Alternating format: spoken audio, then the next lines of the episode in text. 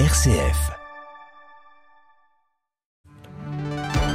6h30, 9h, la matinale.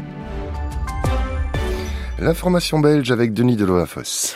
Bonjour, bonjour à tous. Alors que la COP28 entre dans sa dernière ligne droite à Dubaï et pourrait s'accorder sur un texte prévoyant une sortie progressive des énergies fossiles, les Pays-Bas ont lancé une coalition internationale visant à mettre progressivement fin aux subventions de ces, combustibles fossiles. Pardon.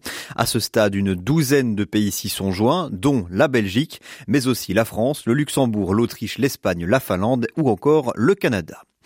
Ce dimanche, c'était le dernier jour de la visite aux États-Unis d'Alexander De Croo. Le Premier ministre belge a assisté à la sortie d'usine du premier avion de combat F-35 Lightning II destiné à la Belgique. L'engin ne devrait pas voir le ciel belge avant 2025.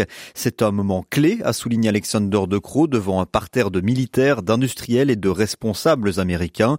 Six accords économiques concernant des entreprises belges ont été signés en marge de la cérémonie.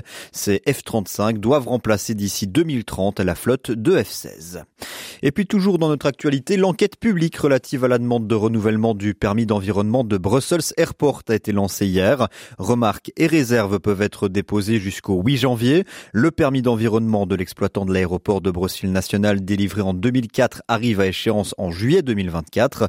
Une demande de renouvellement a donc été introduite et vise à renouveler le permis existant pour l'exploitation de l'aéroport dans les terrains et l'infrastructure actuelle mais aussi dans les conditions actuelle. À l'étranger, le Hamas a prévenu ce dimanche qu'aucun des otages dans la bande de Gaza n'en sortirait vivant sans un échange et une négociation et sans, répondre pardon, aux exigences de la résistance.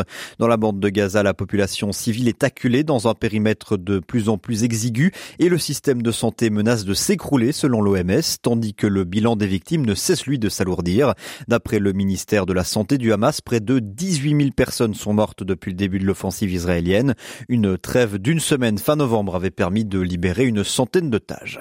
Et puis Joe Biden invite Zelensky à la Maison Blanche ce mardi. Les États-Unis sont actuellement le pays qui fournit le plus important soutien militaire à Kiev, le Congrès ayant engagé plus de 110 milliards de dollars depuis l'invasion russe en février 2022. Ce mardi, il est prévu de discuter des besoins urgents de l'Ukraine et de l'importance vitale du soutien continu des États-Unis, alors que le Congrès a bloqué une nouvelle enveloppe d'aide.